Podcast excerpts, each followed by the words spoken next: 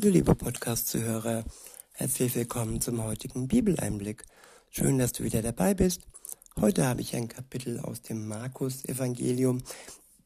Es ist das Kapitel 16. Ich verwende die Übersetzung Neues Leben.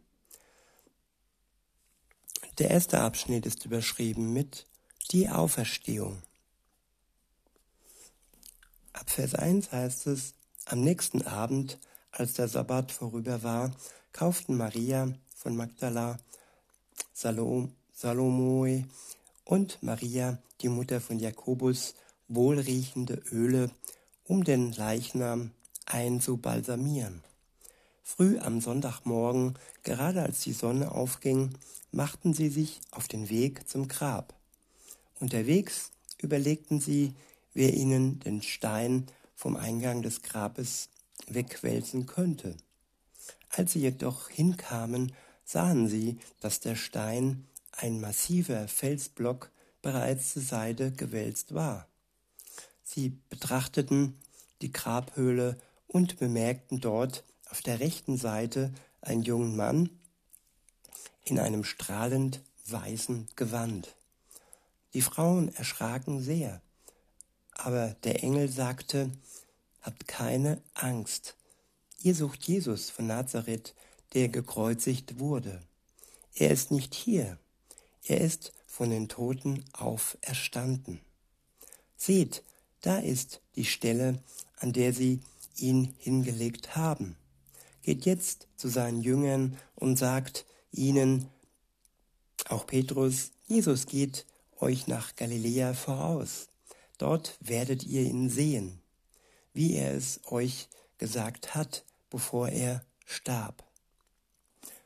Ja, diese Frauen waren die ersten, die erfuhren, dass Jesus Christus auferstanden war. Der Engel sagte, habt keine Angst. Und ja, der Tod ist besiegt und Jesus war lebendig. Durch die Kraft des Heiligen Geistes wurde er herausgenommen aus dem Tod. Und jeder, der an ihn glaubt, dem wird das gleiche Glück widerfahren. Der Tod hat keine Macht mehr über ihn oder über sie. Weiter heißt es in Vers 8, zitternd vor Angst und Bestürzung flohen die Frauen aus dem Grab. Sie redeten mit niemandem darüber, so sehr fürchteten sie sich. Jesus war am frühen Sonntagmorgen von den Toten auferstanden und erschien zuerst Maria von Magdala, die er von sieben Dämonen befreit hatte. Sie ging zu den Jüngern, die um ihn trauerten und weinten, und berichtete ihnen, dass Jesus lebe und dass sie ihn gesehen habe. Doch sie glaubten ihr nicht. Ja, ein Wunder, ist manchmal schwer zu glauben. Und auch hier war es so, es waren die vertrautesten Jesu, das waren seine Jünger, die eigentlich wussten und äh, die schon gesagt bekamen, dass Jesus auferstehen wird. Er selbst hat es ihnen gesagt. Aber wer glaubt schon einfach an solch ein Wunder?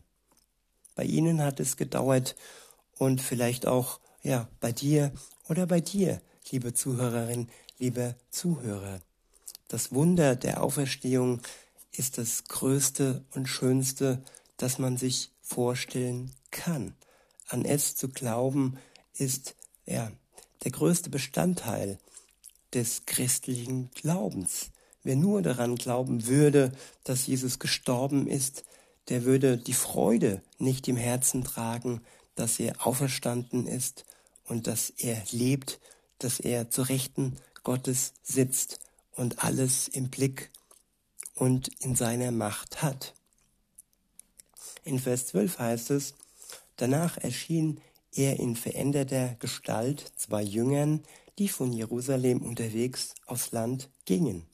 Sie liefen zurück, um es den anderen zu erzählen, aber keiner glaubte ihnen. Später erschien er den elf Jüngern, während sie gemeinsam aßen.